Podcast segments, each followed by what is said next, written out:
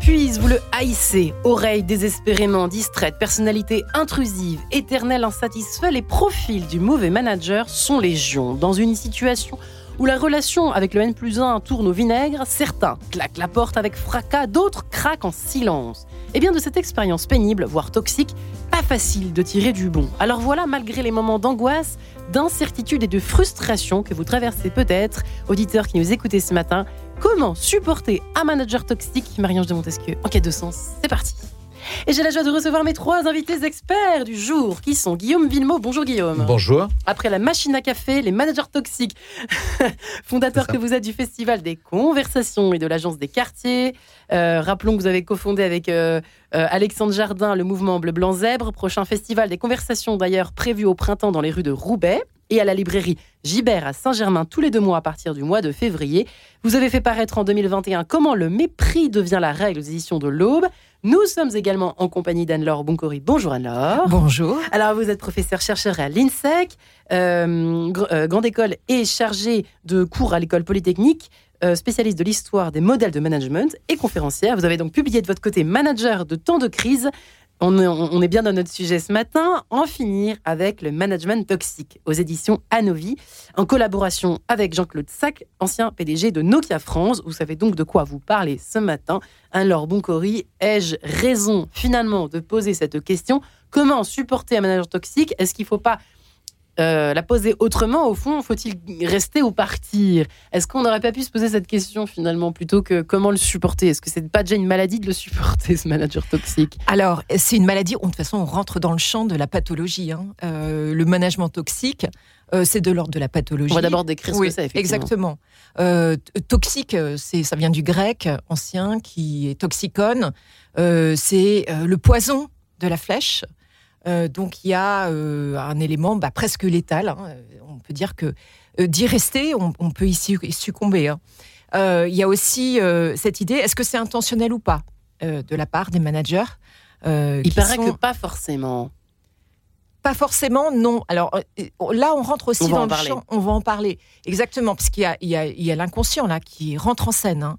Eux-mêmes sont probablement ont des pathologies mentales qui font qu'ils euh, déploient un management euh, toxique. Alors, euh, pathologie mentale, peut-être pas toujours. On, à l'heure, pourquoi je ne suis pas en train d'infirmer ce que vous êtes en train de dire, chère Anne-Laure Boncori, mais c'est vrai qu'on parle beaucoup de l'avènement des petits chefs toxiques, des petits chefs tyranniques euh, Guillaume Villemot et Christophe Médici, vous qui avez publié votre livre sur la gestion des personnes toxiques qui nous entourent, et donc aussi les managers. Je me rappelle, euh, bonsoir, euh, bonjour Marie-Ange et bonjour à tous les auditeurs de Radio Notre-Dame. je me rappelle d'un des plus grands professeurs de management à Stanford qui s'appelait Robert, qui s'appelle toujours Robert Sutton, qui a écrit un livre il y a une poignée d'années qui a été un best-seller, dont le titre va faire rire tous les auditeurs d'enquête de sens. C'était Objectif zéro sale con.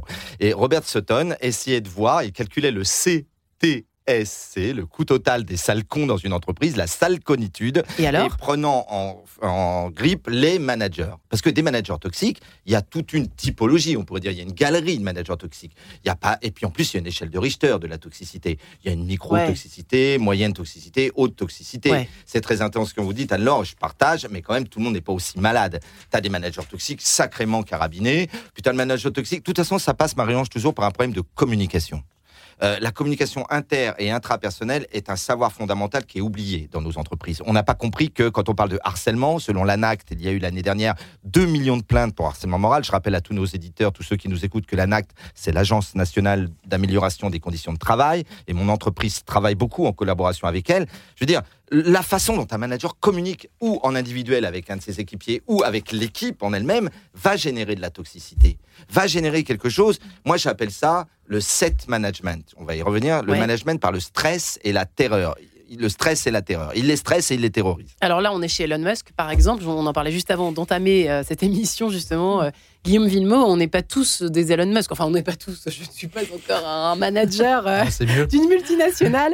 Mais en revanche, oui, c'est au-delà de la tendance. Il y a quand même. c'est vrai qu'il y a des. Il y a, quand même, c'est vrai, des récurrences peut-être entre les managers aujourd'hui. Il, il y, a des récurrences et il y a aussi une espèce. On en parlait aussi avant l'émission tout à l'heure. C'est sur le fait que l'utilisation de cet objet qui est un téléphone portable avec sur lequel on reçoit des emails, fait qu'à un moment donné, il n'y a plus de limites et il n'y a plus de frontières.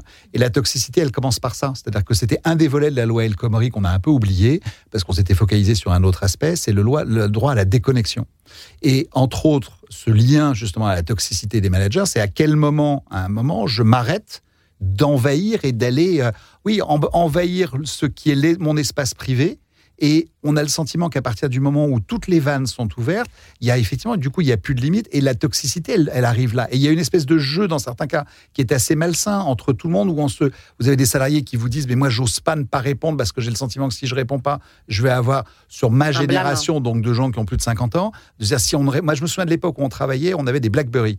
Et sur le Blackberry, dès que vous receviez un mail, vous receviez l'image de, vous aviez une petite lumière qui clignotait en rouge. Et je bossais dans des, euh, dans des groupes avec des gens qui étaient plus jeunes que moi, et j'avais le sentiment que si je ne répondais pas dans le moment et dans l'instant, quelle que soit l'heure, le jour, etc., j'allais passer pour, euh, à défaut euh, d'être désinvolte, à minima, d'être totalement désincarné et non intéressé par le sujet, et donc dépassé. Et donc il y a ce sujet, et la toxicité, pour moi, elle passe par là, c'est-à-dire que c'est tout ce que ça vous fait passer de façon totalement induite, qui n'est pas formalisée, et qui, où vous vous dites, où on vous met dans une situation de dire, ah oui, t'as pas répondu. Et donc c'est là où, sans être Elon Musk, on peut avoir des tas de petites formes qui rendent la relation professionnelle totalement toxique parce que parce qu'il n'y a plus de limites, parce qu'il n'y a plus de, de champs qui sont posés en disant voilà, ça c'est du domaine du privé, c'est du domaine du public, c'est du domaine du professionnel, c'est du domaine de l'échange, c'est du domaine de la construction. Et vous parliez tout à l'heure du Festival des conversations, c'est aussi ça l'enjeu. C'est-à-dire de redonner aux gens les moyens d'avoir des moments de communiquer, d'avoir des moments où on va savoir quand on dit stop, et alors après, il y a toutes des histoires de pervers narcissiques, etc., qui sont mm. beaucoup plus dangereuses. Mais déjà, au moins sur l'échange, moi, je trouve que la, la toxicité, elle commence avec l'usage démesuré du moyen de communication qui fait qu'à tout moment, vous entrez dans le domicile oui, parce que alors, je, je, vous cite simplement le magazine des, cadres dirigeants, cadres dirigeants magazine, qui euh, référence, au fond, euh, 1, 2, 3, 4, 5, 6 types de petits chefs toxiques, de managers toxiques. Le patron copain, parce que ça rejoint ce que vous venez de dire, c'est-à-dire ça paraît tout gentil comme ça. Le patron copain, trop amical, etc. Le micromanager, le patron tyrannique, bon là ok. Le chef incompétent, le manager robot et le visionnaire. Rien que cela. Dans le chef incompétent, Marie-Ange, il y a souvent par exemple le manager immature c'est pas parce qu'il est au-dessus au niveau de l'organigramme qu'il est forcément plus mature des gens que les gens avec lesquels il travaille. Et moi, j'aimerais dès le début de l'émission, et je pense que mes collègues vont être d'accord, rendre à César ce qui est à César. C'est-à-dire que si on parle depuis plus de 15 ans autrement du stress au travail et de la manière de manager de certains managers toxiques, c'est notamment grâce à tous les suicidés de 2009-2010 d'Orange France Télécom. Pourquoi? Parce que à cette époque-là, et c'est à ce moment-là que j'ai écrit un de mes best-sellers, le, livre noir du management noir, La souffrance au travail, ça suffit. Pourquoi? Parce que ce moment-là, quand on travaillait au PTT quelques années avant, on appelait ça euh, petit travail tranquille, n'est-ce pas? Puis c'est devenu Orange. Et puis après, c'est devenu des cost killers, et on sait très bien qu'un réducteur de coût est un réducteur de tête. Et la bande à Breton, puis après à Didier Lombard, qui ont mis en place un lean management du fait qu'il fallait faire plus de 150 millions de bénéfices, Marie-Ange, tous ceux qui nous écoutent, qui sont un peu plus âgés que d'autres, savent très bien qu'il y a eu quelques centaines, plus de plus de 100 morts en une espace de quelques mois. Et alors là, parce que les politiques ne bougent que quand ça passe aux 20 heures, on est d'accord, hein, c'est ça nos grands amis politiques. Si ça passe pas aux 20 heures, si ça, ne bouge pas l'opinion publique, on bouge pas une oreille, d'accord Et là, ils ont commencé à dire, mince, il y a des gens qui sautent par la fenêtre. Il y a des gens qui se suicident sur leur lieu de travail. Et donc, on va changer. Il y a eu la responsabilité sociétale des entreprises. À ce moment-là, on a changé le code du travail. Grâce, et la paix à leur âme, paix à leur âme, à tous ces gens qui se sont détruits à cause d'un management toxique. On est sur une grande affaire dans votre émission de ce matin, Marie-Ange. Ça fait des morts, le management toxique. Ça fait des morts. Et pourtant, et il est là le paradoxe, c'est le modèle dominant d'énormément d'entreprises. C'est le modèle dominant, il faut le dire à tout le monde. Les personnes qui craquent en silence euh, sont peut-être là aussi légion. Alors, euh, finalement. Euh, alors. Oui. je ne sais pas, mais c'est vous qui, pouvez nous dire. Alors les chiffres, finalement, alors les chiffres, c'est comme tout. Hein. Les chiffres officiels, euh, on a pour tout ce qui concerne la, souffrance psychologique liée au travail, euh, on a un chiffre qui date de 2017. Donc c'est, ça remonte loin. Il faudrait euh, mettre avant le Covid. Là. Mm. Exactement, oui, parce qu'il y a eu sûrement un, effet amplificateur et, plutôt donc du coup du côté délétère. On a un rapport d'information de la Commission des affaires sociales de l'Assemblée nationale qui précisait que 480 000 salariés en France sont en souffrance psychologique liée au travail. Euh, pour rappel, on est quand même sur la population active en France 30 millions. Hmm. Euh, donc là, les chiffres officiels. Et, et, on se rend compte, hmm. moi-même, pour, pour mon ouvrage, on a fait euh, une quarantaine d'entretiens semi-directifs. Alors évidemment, c'est ce qu'on appelle un échantillon euh, théorique et non représentatif. Mais quand on, au bout de 20 minutes, Quand même. enfin non, très vite, finalement, le mot toxique apparaissait. Et en fait, on se rend compte, mais non, en fait, euh, le, management toxique est partout. Euh, il est plutôt, c'est vrai, dans les structures, on va dire ETI, et plutôt dans les grandes entreprises. On l'a, noté plus que dans les startups. Et en tout cas, il s'est amplifié avec ce mouvement euh, de financiarisation euh, de notre économie et avec des problématiques de gouvernance. Avec l'idée aussi de la gouvernance actionnariale euh, côté euh, le qui fait mettent de une faire telle pression, c'est Ouais, ça, sur les managers. investisseurs euh, ins- institutionnels qui mettent des, des pressions sur nos dirigeants. Alors il y a par exemple une étude, euh, parlons, parlons juste des dirigeants, parce que les managers toxiques sont à plusieurs niveaux, il y, a, il y a plusieurs types de managers. Et on en rencontre beaucoup plus au niveau de la top, enfin, du, du top management de direction. Il y a des travaux à l'université de Johannesburg qui ont montré enfin, que trois dirigeants sur 10 sont toxiques. Alors, dans notre ouvrage, on, on parle plutôt, nous, on est sur le middle management, on est sur euh, un, sur, euh, un manager sur 6. C'est colossal quand on Mais c'est colossal, c'est colossal. Ouais. Ah, c'est- ce qui est intéressant, Ouais, si je peux me permettre, Marie-Ange, c'est que quelque part, toute relation toxique est peu ou prou une relation d'emprise. J'ai adoré qu'Anne-Laure rappelle que toxicon vient du latin effectivement poison, c'est-à-dire que c'était en fait le poison que les archers romains de l'armée romaine mettaient sur leur euh, arc, sur leur flèche pour tuer l'ennemi. Donc c'est vrai. Mais le problème, c'est que cette relation d'emprise, si tu as une blessure et une estime de soi très basse, une confiance en toi très basse, c'est le cas de beaucoup de gens euh, dans le milieu du travail, eh bien, tu vas l'accepter. hein. Oui, mais tu vas l'accepter. Volins, nolins. Pourquoi? Pourquoi volins, nolins, tu vas l'accepter? Parce que tu dis, oh, les gens ont tous à la bouche, c'est ma chef, c'est mon chef. Dès qu'ils parlent de ça. leur N plus 1, ils disent mon chef, ma chef. Ouais, ma ouais. chef. Vous imaginez dans le surmoi ce que c'est dans la tête. Et je sais que mes collègues sont des grands experts et ils savent aussi le problème. Mais moi, quand j'arrive en tant que formateur avec mon centre de formation spécialisé en prévention des risques psychosociaux, en qualité de vie au travail avec ma méthode HQR qui existe depuis 2014, on a déjà formé 120 000 personnes à ça, au management HQR, management de la bienveillance.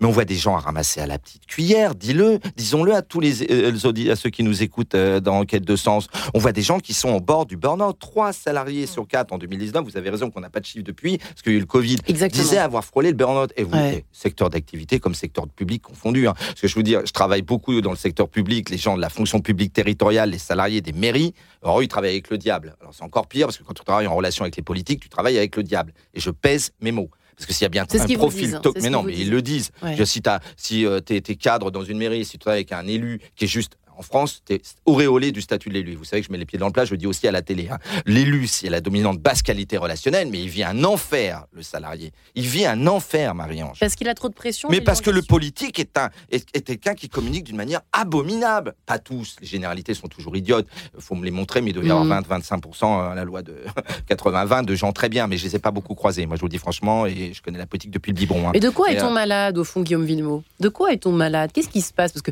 y a- il y, y a des managers certainement qui ont de la bonne volonté, qui se comportent pas comme il faudrait. Je sais pas, on n'est Oui. pas mauvais, mauvais, euh, tous. de Non, je pense qu'ils sont pas tous mauvais. Enfin, j'espère en tout cas, Euh, parce que sinon j'aurais un problème de remise en cause de ce que je fais. Oui, c'est ça, travail, mon pauvre. Euh, bah, mais il faut appeler mon bureau. Euh, non, je pense, pense qu'il y a plusieurs choses. Je pense que moi, ce qu'il est, le, le vrai danger et qui est quelque chose qui arrive sur ces dernières années, c'est effectivement ce que vous évoquiez, la notion de compétitivité.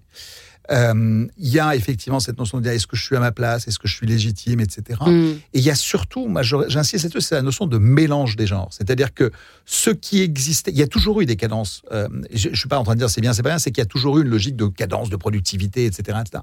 La seule chose, et il y a toujours eu, quand vous regardez, quand on revient sur les histoires avant le Front Populaire, etc., des patrons, même enfin, en lisant euh, des euh, Zola ou autres, ou le comportement que pouvaient avoir certains d'emprise sur du personnel, sur du personnel de maison, sur du personnel ouvrier, Ouais. etc. Mm. Il y a toujours eu ces emprises-là, ça a toujours existé. Ce qui se passe aujourd'hui simplement, c'est que je pense que ça se démultiplie et ça existe partout. C'est-à-dire qu'il y a une espèce d'effet tache d'huile qui est absolument catastrophique. Et quand je dis qu'il y a un problème de, de- de- de- de- de- d'espace et de frontières, c'est que et le télétravail, je pense, n'arrange rien du tout. C'est ce qu'on a vécu avec le Covid, où on a amené le bureau chez soi, et on a tout d'un coup, il n'y a plus cette, cette frontière, elle s'est en plus là, physiquement dématérialisée complètement. C'est-à-dire qu'avant, on avait le téléphone ou l'ordinateur euh, chez soi, où on recevait des mails, des SMS, etc., mais on était chez soi. Et là, on a fait rentrer avec un écran, avec une, une, avec une conférence Zoom, euh, ou que- quel que soit le support qu'on utilise, on a fait rentrer dans son intimité euh, l'entreprise. Et donc, du coup, on y rajoute une couche qui, je pense, est compliquée pour les salariés. C'est-à-dire que soit on arrive à prendre cette distance, c'est-à-dire là, j'arrête, je coupe. Et moi, j'ai des souvenirs. Alors, c'est là où il faut être un poil, je pense, optimiste, c'est que les jeunes générations, moi, j'ai eu des échanges, ne serait-ce qu'avec mes propres enfants. Euh, j'ai un, de nos enfants qui vit en Angleterre, qui lui me dit, mais papa, là maintenant, je ne travaille pas, c'est fini, c'est le week-end. Je dis, oui, enfin, quand même, c'est une... Non, c'est terminé. Et je pense qu'il y a un petit message d'espoir qui peut venir, c'est qu'il y a cette capacité à dire, je sais dire stop. Et je sais, on l'a évoqué avant le début de l'émission, c'est aussi les, les jeunes dans les écoles de commerce qui disent, moi, j'arrête d'aller dans n'importe Ouais. quelle boîte. Mm. Moi, il y, a- il y a un moment donné où je reprends de la distance et je reprends, j'essaie de me, de, euh, oui, de reprendre la main sur des choses que je subissais, où j'ai vu mes parents subir ça, et j'ai vu mes parents être malheureux de ça, etc. Et je pense que du coup, il y a une espèce de rééquilibrage qui est en train de se faire. Eh bien, page en couleur, euh, après cette première partie d'émission, on se retrouve juste après. À tout de suite.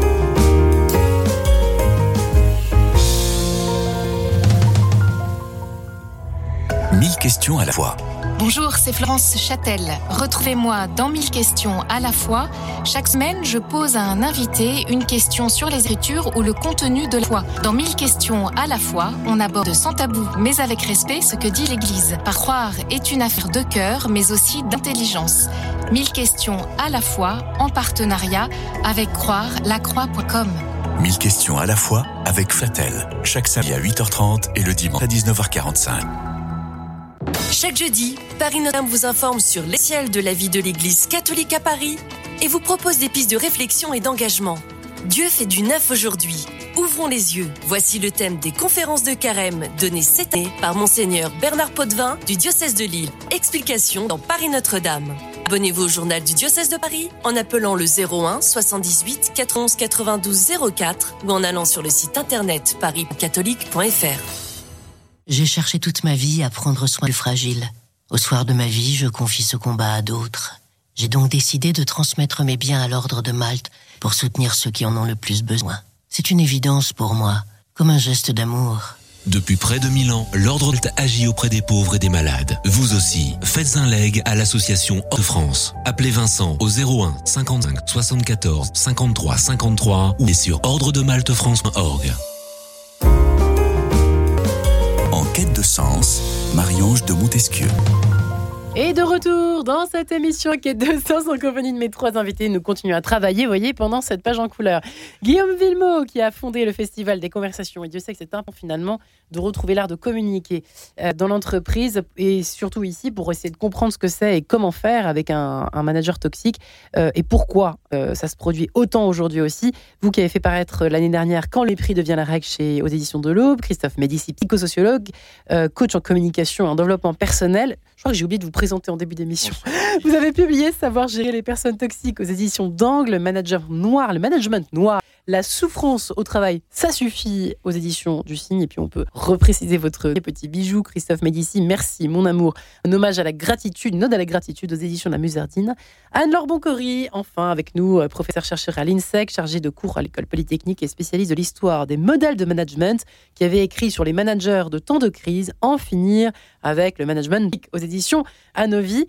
Euh, euh, nous étions en train d'échanger euh, tous les trois effectivement sur le bouleversement et ça on le dit souvent dans cette émission consacrée aux émissions aux, thématiques liées au leadership, au management, à la vie en entreprise. Ce fichu Covid a apporté alors quelques vertus, quelques fruits positifs, euh, des prises de conscience également, mais aussi malheureusement des espèces de confusion, c'est-à-dire que une espèce d'intrication entre toutes les vies professionnelles, euh, privées, etc avec des générations différemment impactées. Christophe, n'est-ce pas? Oui, tout à fait. J'étais entièrement d'accord avec ce que nous disait Guillaume là-dessus. Et je voudrais rajouter quelques apports. Il est clair qu'il y a deux sentiments, tous les sociologues du travail, les psychiatres du travail, soit Christophe Dejour et tout le monde Oui. le disent. Il y a deux sentiments de crise en cette époque euh, dans le milieu du travail. Un sentiment d'appartenance, c'est-à-dire que quand les DRH font des études pour savoir si les salariés appartiennent à leur entreprise, ils sont très étonnés parce que nos pères, nos, arrière-grands-pères, quand ils étaient dans le capitalisme, ils avaient un sentiment d'appartenance, ils étaient fiers de cette entreprise. Aujourd'hui, on demande ça à des salariés et notamment, comme disait, aux plus jeunes générations, ils disent moi un sentiment d'appartenance à EADS, à ceci et cela, mais je m'en vais demain. Si ce n'est plus en phase avec mes valeurs, il y a un côté Ouais. mercenaire. Et le sens de ce mouvement hein. qui est en crise, et alors on va rebondir là-dessus, c'est le sentiment de passion. Parce que tout, tout ce dont on parle là, les gens sont de moins en moins motivés dans leur journée de travail. Il y a un cycle, moi je les appelle dans ma méthode, ils sont en CDD, alors c'est pas un contrat de déterminé, ils sont hein. en cycle de, dé- exactement, ils sont en cycle de démotivation, et ils ont une, une démission silencieuse. Van-Laure, vous Euh, souriez. Oui, oui, je, je- je souris parce que bah, je, je les vois, moi, mes, mes étudiants. Alors, euh, bon, bah, c'est la, la- la- la génération euh, Z, hein, Ouais. euh, à partir de 95 jusqu'à à peu près 2010. Mm, mm. Je les vois maintenant. Et le, le premier, un des phares, alors, alors non, non seulement dans leur politique de sélection d'entreprise, et ensuite pourquoi ils restent, pourquoi ils restent fidèles, hein, temporairement, Mm. à une entreprise, c'est pour une équipe. C'est pour l'esprit d'équipe, c'est surtout pas pour l'entreprise. Et euh, donc, euh, c'est vraiment, on a vraiment cette idée-là. hein. Et, euh, et avec cette idée, bon, bah, de toute façon, euh, je suis slash. Alors, les slashers, hein, au sens slash en anglais, je peux mener plusieurs carrières Ouais. en une seule vie, donc plusieurs entreprises. Donc, bah, la fidélité. Euh, Donc, on peut le moindre repasser. signe de toxicité, finalement, je, je, Il je se pareil. Voilà. Ah oui, Ouais. et en plus, ils sont beaucoup plus attentifs à ce qu'on appelle un, ali- un alignement euh, entre ce qu'ils vivent sur le, et leurs propres valeurs. Ils, ont, ils ne renient pas ça, ils ne renient pas euh, cet alignement. Ils cherchent vraiment à ce que leur environnement tra- de travail et puis les valeurs de l'entreprise s'alignent sur Donc- leur socle de valeurs. Donc, ce sujet est un sujet pour vieux, finalement. Comment supporter un manager toxique Pour des, des X et Y et, Bah, moi, quoi. boomers. Bah, alors, si vous êtes, qu'est-ce que je suis, euh, Marianne On a le même. hein, enfin. je, je- je crois qu'il y a. Guillaume, je, Velmo. je pense que malgré tout, la- cette notion de toxicité, il y a, ils savent mieux s'en protéger, mais elle existe toujours. C'est-à-dire que je ne crois pas que ce soit l'apanage des plus de 40 ou des plus de 50 ou Mm. des plus de 35. Je pense que ça- existe dans l'entreprise. Parce que d'abord, à partir du moment où il y a une relation qui est une relation de hiérarchie, Oui. dans un La risque de subordination. toxicité et de subordination, exactement. Donc ça peut être dans son foyer, ça peut être dans sa, dans sa relation sociale. On a forcément autour de soi des gens qui sont toxiques, mais dans une relation personnelle. Euh, on faut s'en prémunir. Et on, les, on, on en a. Donc je pense que c'est pas que lié à, à- à l'âge. Je pense que c'est lié à toute relation humaine. où Il y a toujours quelqu'un qui à un moment donné va essayer de prendre le, le de l'autre et qui le fait soit spontanément, euh, enfin, j'allais dire presque gentiment, je suis pas sûr que ça existe vraiment, mais euh, et qui après le fait par calcul et là où il y a une vraie toxicité. Donc je pense que ce qui se passe juste avec les jeunes générations, c'est qu'ils savent mieux le décoder et que effectivement dans l'entreprise, il y a une chose qui est certaine, c'est soit c'est aligné avec leurs valeurs et on le voit, je veux dire, on voit les difficultés qu'ont certaines entreprises aujourd'hui à recruter. Bah oui. Euh, quand vous voyez les sorties qui ont été faites par des étudiants à agro, que ce soit à HEC, Ouais. Polytechnique, etc., où les jeunes disent nous c'est fini, on ne veut plus. de- On verra après ce qui se passe dans la vraie vie, mais euh, en attendant, dans la posture, il y a une posture qui est une posture de réassurement. Il y a une posture de je n'y vais pas. Donc l'entreprise, elle doit trouver d'autres façons de faire venir. Mais en revanche, la notion de toxicité, elle est liée à la relation humaine et à la, à la vie en société. Donc euh, c'est euh, faut y Presque faire à attention. l'humaine condition. Alors, on, va, on, on va finir quand même par euh, essayer de répondre quand même à cette À question. question, Comment ouais. faire, et comment faire pour les supporter, Christophe? Ben, la, la vraie question, elle est que euh, je pense qu'il faut un accompagnement. Moi, je dis toujours que euh, c'est pour ça que la formation continue, j'y crois et que mon métier et ma vocation, ça date de Jacques Delors, des 111, on appelle ça l'éducation tout au long Et de on la peut vie. les supporter. Mais on peut les supporter. Dans mon livre Savoir gérer les personnes toxiques, il y a le mot gérer. Ouais. Je pense que à partir du moment où c'est encore gérable, on- et si c'est plus gérable, on va essayer de voir si l'herbe est plus verte ailleurs. Parce qu'à un moment donné, j'avais un de mes profs quand j'étais en doctorat psychosociologique qui disait ne restez jamais dans une institution qui vous tue. Hum. Là où Guillaume pointe du doigt quelque chose de juste, il est évident qu'on a eu des relations toxiques bien avant le travail et que ça a pu des mémoires, Marie-Ange. On a pu avoir et c'est et qui un père toxique, qui une mère toxique, une fratrie toxique et que on a du mal à le dire parce que le parent rival, c'est pas simple de dire que ça a été toxique. Pourtant, il y a eu Hervé Bazin, hein, euh, Mm. Vipère au point, Folcoche et tout ça, et on sait qu'on a pu avoir un père toxique. D'ailleurs, une de mes ancêtres, Suzanne Forward, en 92, avait écrit un livre dont le titre était Les parents toxiques. Imagine si tu as eu un père toxique, que tu as un manager toxique à un moment donné. Eh bien, tu vas évidemment euh, supporter dans une dimension un peu masochiste un manager sadique, sado-maso. La vraie question, c'est depuis ces histoires d'Orange France Télécom dont je parlais tout à l'heure, Marion, il y a eu des lois, et puis il y a les nouveaux, ah, ça, ça me fait mourir de rire, et ceux qui nous écoutent vont comprendre, les nouveaux labels. Great place to work. Hein? Alors moi j'appelle ça souvent du greenwashing parce que ça s'achète, figurez-vous, ces labels, Marie-Ange. À quoi ça vaut un label qui s'achète? Moi je les appelle les entreprises pastèques. Elles sont vertes dehors et rouges dedans. Vertes parce qu'on fait du greenwashing. On dit oh non non on met en place un Il y a des management baby écologique. communistes à Il y a l'intérieur. des. c'est- Il y a un baby foot. Il y a c'est comme chez Des, Google, euh, vous savez. Voilà, il y a les rooftops où on fait les cons, mais c'est pas ça. Et ça les fameux euh, conseillers du bonheur, euh, je sais plus Chief en anglais. Officer. Officer. Mais alors, Métier quelle horreur, c'est un sujet, je ne sais plus Tout quel le monde veut faire syndicaliste. Mais mais, quel- oui, mais enfin, ça en dit long sur ce que avoir besoin d'appel à ces gens-là, c'est que quelque chose ne va pas bien alors bon Corinne. Ouais, quand même. c'est- un signe. Euh. Alors, moi, je, je pense que ce ne serait pas parmi euh, les réponses, alors, parce qu'il y, a- il y a des réponses Ben oui, individuelles, à la question. supportées euh, au niveau individuel, puis il y a aussi l'entreprise. hein. Attention, elle a un devoir de sécurité. hein. Euh, ça peut, un management toxique va amplifier les risques psychosociaux. Donc, il y a aussi la, la question que doit mettre tard. en place Ouais. l'entreprise. Au niveau individuel, alors on peut faire le triptyque euh, Hirschman, euh, bon, exit, on s'en va, voice. euh, on, on nomme, on, on parle, et on, on va, on va passer ça. On va dire concrètement, déjà, premièrement, il faut pouvoir tracer, ne serait-ce que pour soi-même, Tracer, c'est-à-dire tracer, mails, identifier, euh, se faire un journal de bord, presque, Voilà euh, passé. identifier, oui, identifier les comportements euh, toxiques. Ne serait-ce que déjà pour soi-même, parce que ça nous fait euh, sortir d'une position de victime, ou en tout cas où on peut aussi prendre du recul, prendre du recul par- pour vraiment voir qu'il y a un problème et que ça vient de ce management et de tel tel manager. Et puis, bien sûr, après, ça peut aider pour euh, s'il y a ensuite des poursuites judiciaires à, mener. Euh, et puis, avant même de se tourner vers d'autres euh, instances en interne, donc le service RH ou le N plus 1 de votre N plus 1, ou éventuellement, si vous avez une double unité de commandement, vous pouvez avoir deux chefs aussi. Peut-être un sur deux est toxique, donc peut-être aller voir. bah, déjà, il faut peut-être commencer par euh, essayer de communiquer Entre avec votre salariés. manager. Non, communiquer avec votre manager dit toxique. Alors pour Tiens ce donc, faire, hein. ah oui, non, mais au moins pour ayez, enfin pour avoir laissé la trace, vous avez tenté de communiquer. Première Évidemment, première chose. Et dans ces cas-là, il faut être extrêmement factuel, ne pas rentrer euh, dans l'émotionnel ou euh, pour qu'il y ait cette trace, parce qu'ensuite. Probablement qu'il faudra On lui trouver quoi? en interne dit- des alliances. Ouais. Alors qu'est-ce qu'on lui dit? Bah, on, on- on- on porte, on décrit des faits. On décrit des Voilà faits. ce que, ce que tu as dit. Exactement. Quelles sont les conséquences du coup Mm. sur euh, notre travail et sur la performance de l'équipe? Parce qu'attention, un, un management toxique, les entreprises devraient s'en emparer. Pourquoi? Parce que ça a bien sûr des conséquences sur la souffrance euh, de, de l'individu, mais euh, si elles sont, puisqu'elles sont rationnellement, elles sont économiques, économiquement pardon, rationnelles, ça a un impact sur la performance, sur Mm. la productivité. Donc elles devraient s'en emparer. Et, euh, et donc, décrire ces faits, euh, voir quelles sont les conséquences et qu'est-ce qui peut être ajusté ensemble. Probablement que euh, ici, on, ça donnera pas grand-chose, mais au moins ça sera inscrit. Et c'est à ce moment-là qu'on pourra aller, voilà, on Mm. pourra aller voir d'autres alliés en interne, essayer de trouver des soutiens en interne. Ouais, Ouais. c'est- c'est c'est le, le, le, le moment où on cherche des alliés aussi, Guillaume c'est peut-être celui où on se rend compte qu'on a. un- Mais déjà, il faut s'en rendre compte. Moi, je pense qu'il y a toute Ouais. une part où on ne se rend pas compte qu'on a un management toxique autour de soi. C'est-à-dire que c'est à quel moment j'identifie qu'il y a quelque chose de pas normal qui se passe. Parce que quand on est effectivement dans une situation où, ce que, ce que vous disiez, c'est qu'on n'a pas une bonne estime de soi, etc., on se dit, bah, finalement, il me parle comme ça, Ouais. mais c'est normal. Et c'est parce presque que une suis pas bon. normalité. Exactement. Ouais. Le- L'inconfort devient le confort. C'est raison, exactement Guillaume. ça. Ouais. Et c'est donc à quel moment je commence à identifier que je suis sur un chemin qui est un chemin qui est un chemin dangereux, qui est un chemin d'abord dangereux pour moi et accessoirement effectivement dangereux pour l'entreprise. Ouais. Et c'est et quels sont les endroits où je peux commencer à en parler?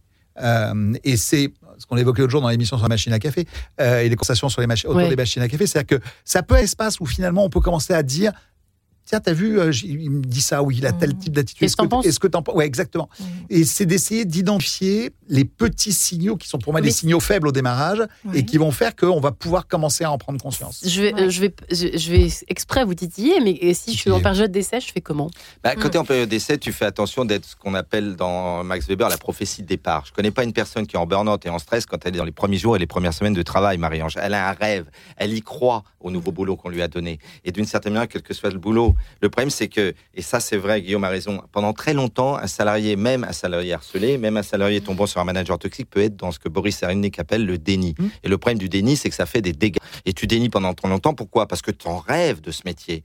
Regardez, prenons l'exemple, je vais rigoler, hein, mais d'une infirmière. Ouais. Genre, Pour faire infirmière, et Dieu sait si c'est une- où il y a de, de- de la toxicité dans les hôpitaux en ce moment, hein, je peux vous dire, une infirmière au départ, elle a une prophétie de départ énorme. D'ailleurs, elle est payée 3 francs 6 sous, soit dit en passant, Mm. pour faire un métier de, de Vocation, géniaux. vocation, C'est juste des, hein. mais c'est des saints, ces gens-là. C'est des saints. Sacerdoce, C'est des- mais c'est un sacerdoce. D'ailleurs, c'était des sœurs sous euh, Oui, dans les anciens Oui, siècles. l'oubliez pas, c'était des sœurs. Et après, au bout de quelques mois ou un bout d'un moment, elle voit ce management dont parlait Guillaume, la productivité. Elle lui dit que même les hôpitaux sont dans l'idée de faire du fric encore du fric. Et elle en a marre parce qu'il y a un échec, comme disait Weber, de la prophétie de départ. Et là, à un moment donné, le burn-out va arriver. Moi, je fais beaucoup de conférences, vous le savez, aux quatre coins de France, d'Europe et du monde, sur savoir gérer les personnes toxiques, savoir, savoir faire attention aux, aux saboteurs qu'on a dans nos têtes. Plus tu as un saboteur fort dans ta tête, hein, plus ce saboteur va être en phase avec les relations qui sont alliées extérieures de votre saboteur, chers amis auditeurs de l'émission de Marie-Ange. C'est-à-dire, vous aviez des relations au travail qui vont réveiller votre saboteur dans votre tête. Et c'est comme ça qu'une personne, comme disait Guillaume, va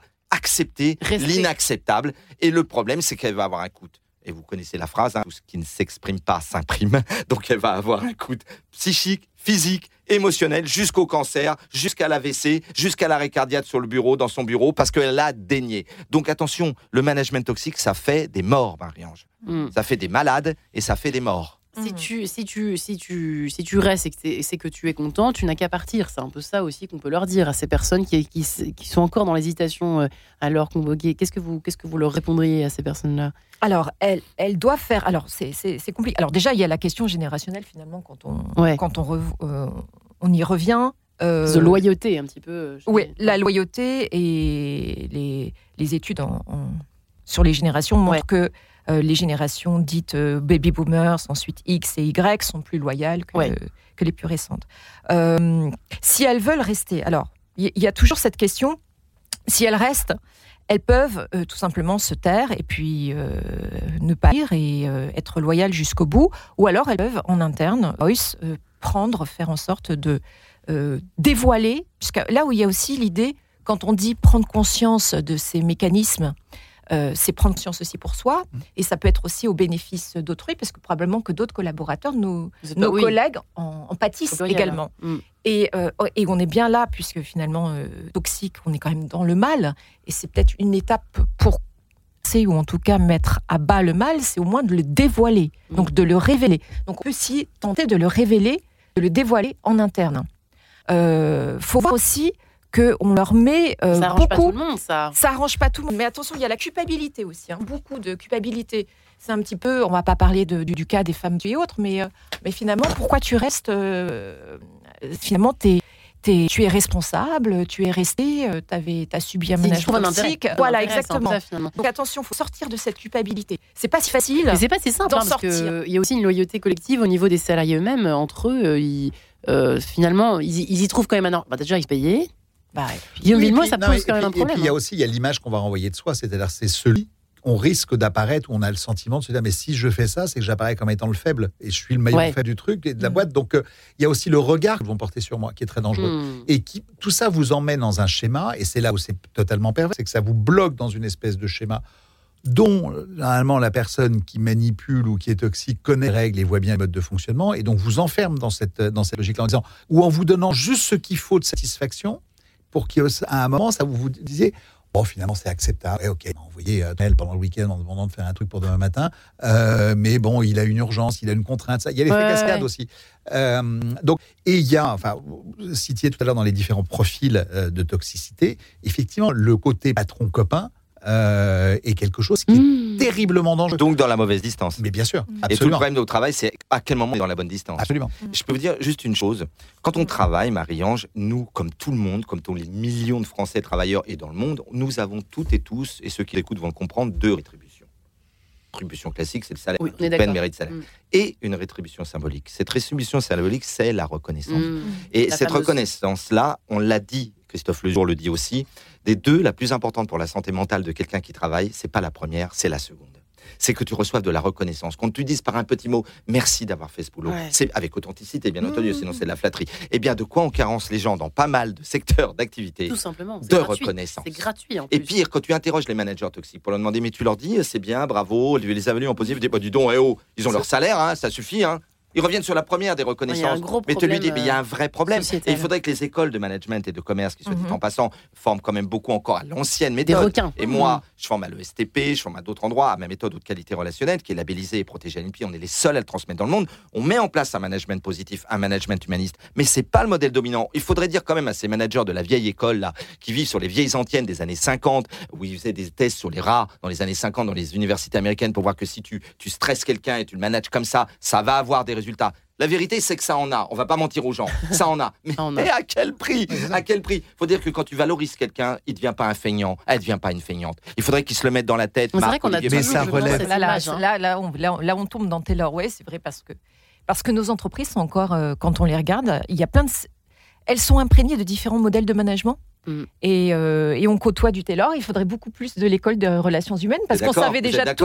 Oui, oui, je suis Bah d'accord. Eh Mais bien, dans propose- l'entre-deux-guerres, on avait déjà tout identifié pour, Ouais. pour arriver vers un management Faut-il plus le mettre bienveillant. en place et en pratique tout cela, évidemment? Allez, nous nous retrouvons, nous allégeons un peu le cœur et l'esprit avec cette euh, page musicale, si je puis dire. On se retrouve juste après. À tout de suite. Radio Notre-Dame.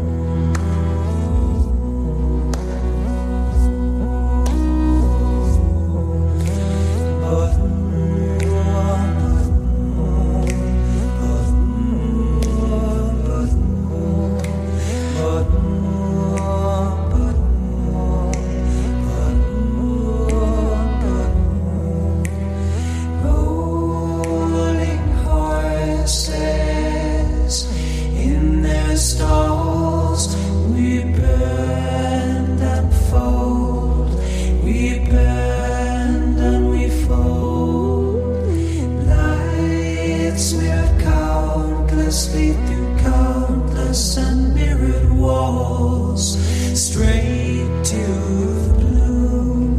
Rose red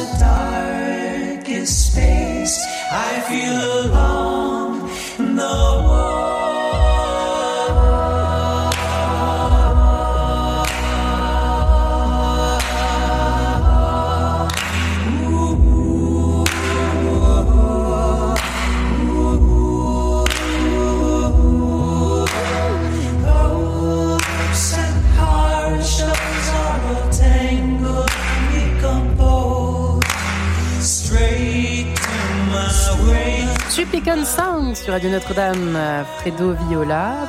À l'heure où nous parlons du manager toxique, comment le supporter? Eh bien, la vaste question que nous posons ce matin à nos trois invités, Guillaume Villemot, fondateur du Festival des Conversations, Christophe Médici, psychosociologue, coach en communication, qui a beaucoup travaillé justement sur la souffrance au travail, et Anne-Laure Boncoury également à travers euh, son dernier livre Manager de temps de crise, en finir avec le management toxique. Euh, et messieurs, effectivement, il y en a des choses à dire hein, sur ce manager, ce management toxique qui remplit au sens où les les librairies, les têtes de gondole dans les Fnac et autres euh, noms là, euh, eh bien sont envahis par ces ouvrages. Comment faire, comment les détecter, comment euh, euh, trouver la bonne entreprise où il n'y a pas de management toxique. Est-ce que c'est possible, etc. Euh, mais une fois qu'on y est dans cette entreprise, voilà comment faire. Rebooster sa confiance en soi. Vous avez des exemples à la clé à l'appel, Guillaume Villemot.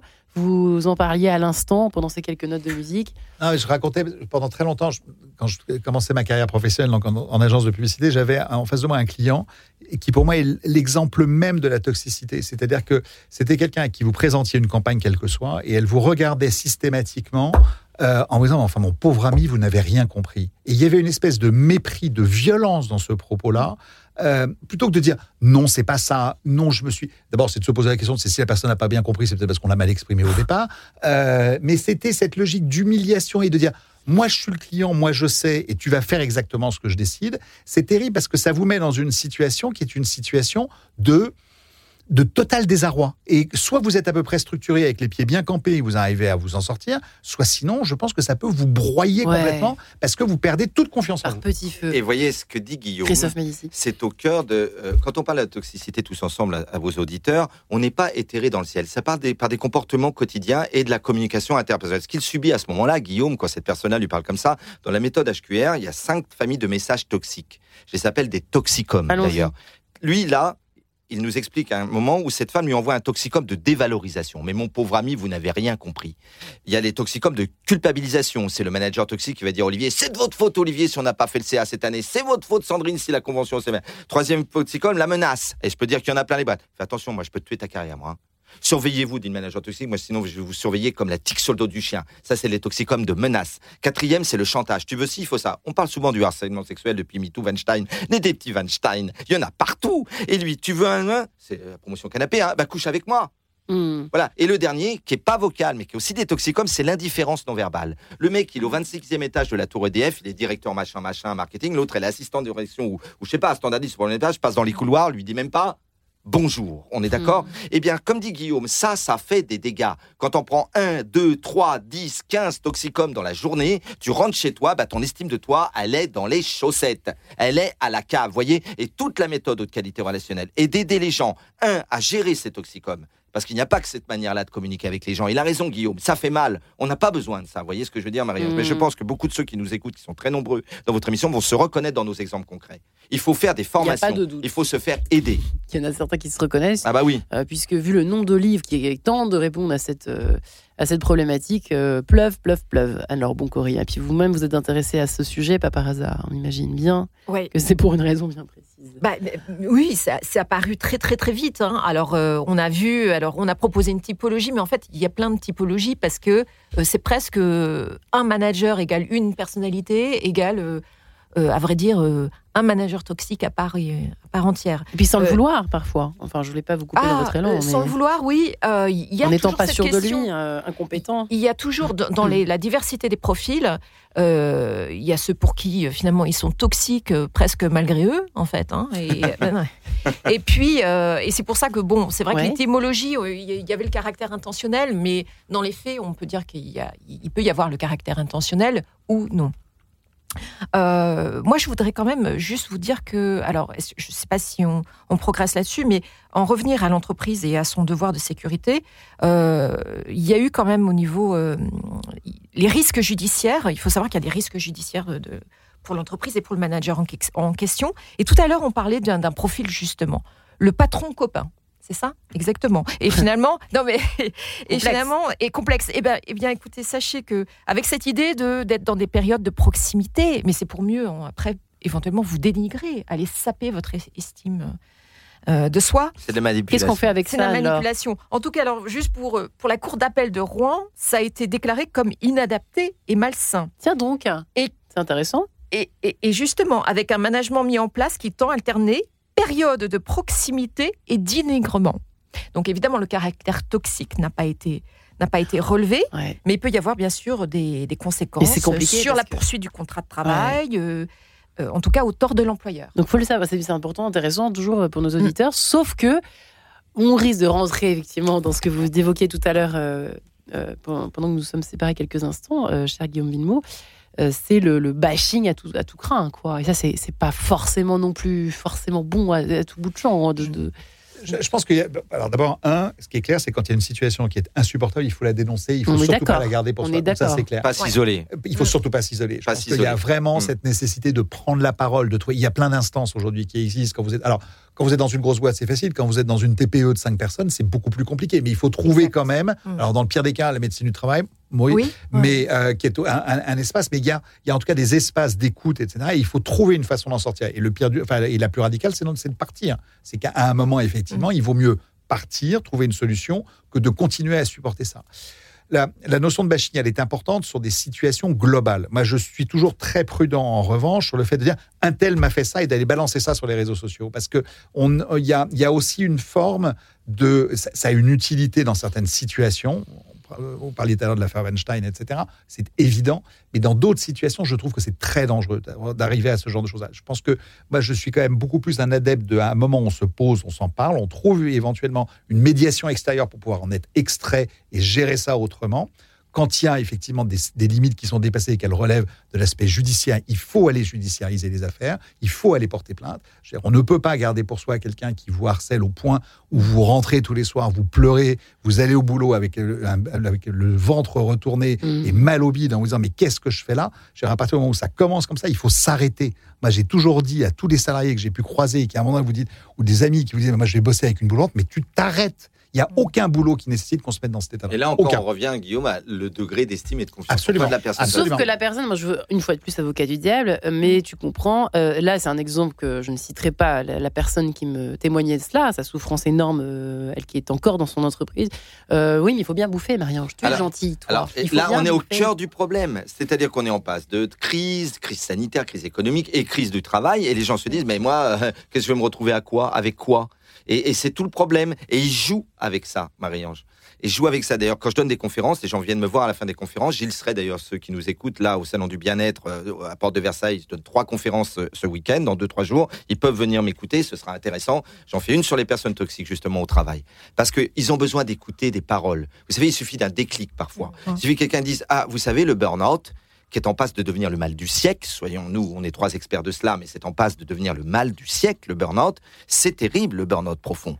Et c'est lié aux managers ou à des personnes toxiques au travail. Il faut le dire. Il y a une relation entre le thème de ce matin aussi passionnant, les personnes toxiques. Et la- Alors, Peter Drucker, le pape du management aux États-Unis, avait dit, et si certains managers écoutent votre formidable émission, devraient écouter euh, cette phrase qu'avait dit Peter Drucker. Pas, Mi- pas Michel, hein, Peter.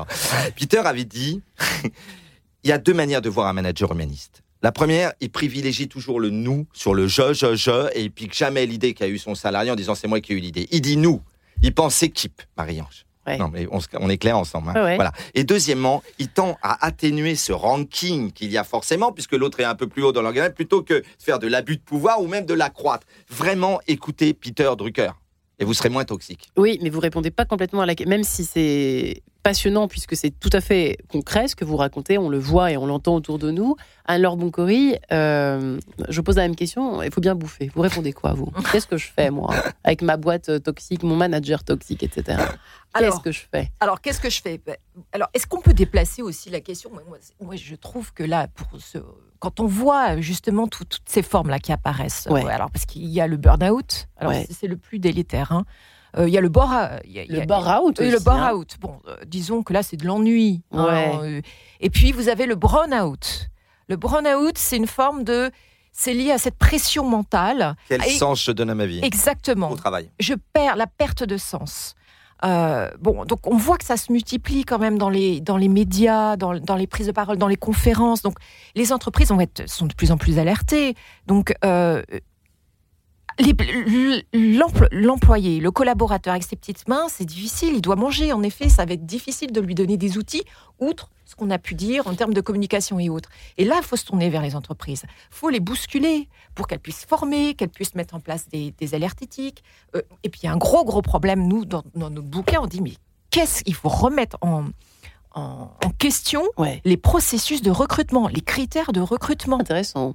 Parce qu'en fait, dès le départ, enfin, nous, tout part à partir du recrutement. Comment ça se fait que ces gens-là Mauvais ont cas. réussi à passer entre Et, gouttes c'est- et ben voilà, nous arrivons effectivement euh, au terme de l'émission à cette question. Guillaume, alors vous souhaitiez rebondir, mais c'est très intéressant cette question, effectivement. Non, non, juste par rapport à la question très Ouais. concrète que vous posez, comment je fais? Il y a une chose qui est mm, idéale, qui est simple à faire. Si vous allez voir votre médecin, vous faites arrêter, déjà vous réfléchissez pendant 3-4 jours le temps de votre arrêt, ne serait-ce Mm. que de vous poser. Parce que quand vous en arrivez à ce genre de situation-là, c'est pas, vous n'êtes pas rentré- en train de rentrer dans une logique définitive de je me casse, etc.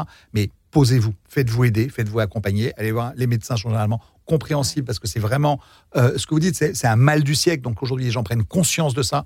Prenez le temps de vous reposer, prenez le temps d'en parler et de vous sortir pendant 24, 48 heures et pas un week-end. O- Osez faire ça parce que c'est pas toujours facile, mais de vous arrêter et d'aller vous poser dessus. Hmm. Euh, comment ça se fait qu'il y ait autant, effectivement, de recrutement, donc de managers D'abord parce que euh, les salcons embauchent des salcons, Marie-Ange. C'est ce que dit Robert Sulton. C'est Le, le poisson pourri par la tête, on le sait. Si en haut de l'organigramme, tu as un codir, elle le disait Anne-Laure en début d'émission, hein, il y a un codir et un PDG complètement Trois salcon. sur. Voilà, sur- Trois- un salcon, parce que c'est Robert Sulton qui l'appelle comme ça. Objectif Ouais. zéro salcon. Best-seller, vous vous rappelez, il était en tête de gondole à la Fnac pendant des années, ce livre. hein. Mm. Très drôle. Eh bien, les salcons embauchent des salcons. Moi, j'ai formé, par exemple, tous les- eh ben, je dis un mot, allez, j'ai formé tellement d'entreprises. hein. J'ai formé euh, euh, tous les managers à un moment donné d'autodistribution. Les anciens, avant, euh, au début des années 2010, pas ceux d'aujourd'hui, ça va nettement mieux. Eh bien, ce qui était incroyable, c'est qu'il me disait, il m'avait vu en conférence, une des DRH, elle me dit, venez, il y a un mal-être au travail dans ma boîte terrible, toutes les entreprises, toutes les équipes vont mal. Et je me demandais, et il y avait un nom, Marie-Ange, un nom qui sortait dès les dix premières minutes des deux jours de stage. C'était le numéro 2 de la boîte. Le mec, il était là. Moi, je ne suis pas là pour être aimé. Moi, je suis un bulldog. Un bulldog. Il rentrait pas dans les bureaux, il claquait. Enfin, tout le monde connaît ça. Il claquait les pattes, il donnait pas des indications à ses équipiers. Qu'est-ce que vous voulez qu'il embauche ce type de personne? Il embauche le même profil, Marie-Ange.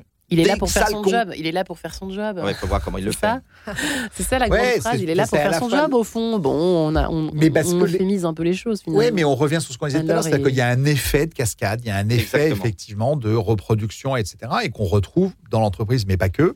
Euh, et ces gens-là sont effectivement à isoler. En tout cas, je pense que ce qui est important, c'est que Ouais. plus les années passent, plus on apprend à les détecter. Et ça, je pense que c'est la grande évolution par Ça, rapport à il y a quelques années. ouais. Euh, et qu'on commence à comprendre comment on fait pour s'en protéger en allant effectivement assister à, des, à des conférences. En allant- il faut réussir à, à déclencher, à trouver le mot qui fait que je me dis ah ouais ce qui se passe. C'est pour ça que l'importance de l'exemple, l'importance de- d'aller assister à des conférences, c'est de dire ah ouais je suis pas tout seul. Et puis, une, représentante- une de représentante de tout la. PEC euh, euh, disait récemment dans cette émission consacrée euh, toujours à une question de management, disait mais vous savez, en fait, on est toujours obsédé par la rue, la rue, la rue. Mais on- avant d'arriver euh, à être à la rue, euh, il en faut, il en faut hein, des. En France, euh, oui. En Mm. France, non, je parle de la France. Hein. Oui, oui, bien sûr. Voilà. Donc euh, nos auditeurs se rassurent aussi de ce cas-là. Ils disent mais moi je peux pas, je peux pas partir comme ça. J'ai quand même euh, des frais, etc., etc.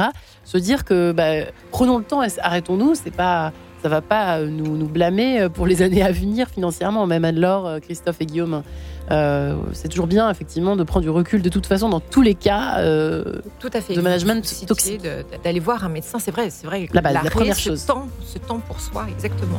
Pour mettre en place après une stratégie, euh, alors soit de, de communication, Ouais. soit éventuellement de retrait, mais progressif. Ouais. Ouais. et éviter le Mm, fameux mm, burn-out. Et moi, je me rappelle une fois, je suis allé faire une présentation de ma méthode au laboratoire Fervi, Servier en pleine affaire Mediator. Mort Ah de oui, rire. Quand vous saviez le management qu'il y avait chez Servier, vous saviez qu'avant d'embaucher les gens, c'est Servier, c'était le KGB, ils étudiaient même qui ils fréquentaient. hein, bref. Et j'arrive dans le hall, et ça va faire rire tous vos auditeurs, il y avait marqué cette phrase d'Hippocrate là où est l'amour de l'humain, de l'humain est aussi l'amour du métier. J'ai dit, bah, Servier, il n'a pas dû le lire. C'est toujours le roi de la conclusion, Christophe Médici, Guillaume Villemot, Anne-Laure Boncori. Merci infiniment d'avoir merci. répondu à cette Merci, question. Merci aux auditeurs. Retrouvez le podcast de cette émission sur le www.radionotre-dame.com.